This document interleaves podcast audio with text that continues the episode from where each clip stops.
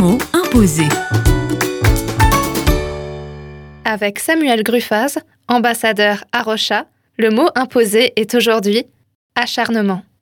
Acharnement, ça me fait penser euh, à chaque fois que je me donne une mission, un devoir, euh, n'importe quoi, et euh, qu'en fait je continue là-dedans alors que personne ne me l'a demandé. Notamment, euh, comme je racontais euh, un jour à un ami, c'était j'avais essayé de d'aider quelqu'un, notamment un, SDF, j'avais voulu vraiment lui donner en disant ouais, on va l'accompagner, etc. Et, en fait, je me suis acharné sur lui en mode bon, voilà, on va vraiment l'aider, il va vraiment sortir de la misère, et ça n'a pas marché, et, et personne m'avait demandé de faire ça.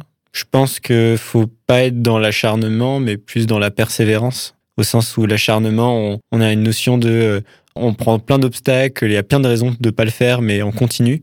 Et dans la persévérance, je vois plutôt, bah, en fait, on a une très bonne raison de le faire et on s'en rappelle. Les mots imposés. Un mot, un invité, une minute pour un instantané de solidarité.